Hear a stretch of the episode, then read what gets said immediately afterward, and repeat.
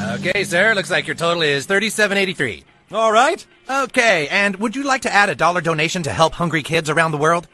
Oh, uh, no, uh, that's okay. Sorry? I'm, I'm good. I'm sorry, you don't want to give the dollar to hungry kids? Not today, thank you. Okay, no problem. Window's gonna come up and ask if you're helping the hungry kids. Just hit no, I'm not. Oh, come on. Try hitting it again. It's the box below the one that says, sure, I'd love to help however I can. Look, I give money to charity a lot, okay? Oh, sure you do. I do. I just don't want to every time I shop for food. That's completely understandable. If you can just speak into the voice decoder and say, I'm not giving anything to the hungry kids.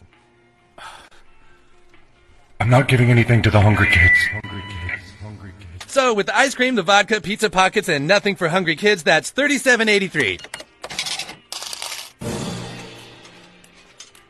Oh, I'm sorry. Oh no, my, my fault. Isn't it great having a Whole Foods? This is where I come for lunch every day. Gotta eat healthy to stay fit. Oh, shit, it's that guy. And how are you today, sir? Great. Uh, listen, before you ring me up, I just want to let you know I'm not going to be giving extra money to charity. So can we, can we just skip that part? Oh, no problem, sir. They've updated the system, so it's a lot more streamlined now. Okay, there's a picture of a little hungry boy. Will you just press on his belly? Ow! Ow! Okay, that's got it. So, with the no help for hungry kids, that's 1887. Your change is right there. Just pull the sandwich out of the little girl's mouth. This is not streamlined. It's just the new change dispenser, sir. I can't. Yeah, she's a hungry one. You gotta pull hard. The sandwich isn't coming out. Try putting your foot on her face.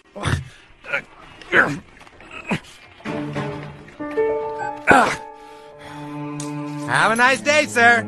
I was having a nice day.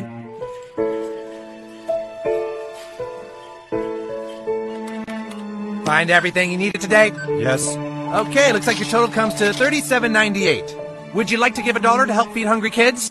Yes, I would like to give a dollar. You want to give a dollar? Yes, I will.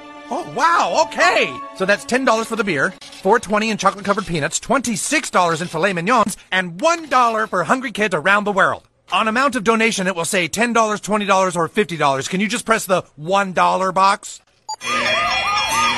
Attention shoppers, somebody just joined the $1 club, giving one whole dollar to help feed hungry children. Here's your t-shirt. Oh, won't the kids be thrilled when they get their piece of that big, impressive dollar? For he's a jolly good fellow, for he's a jolly good fellow, for he's a jolly good fellow. He ended world hunger. Amazing grace, how sweet. This is a place where hope is scarce.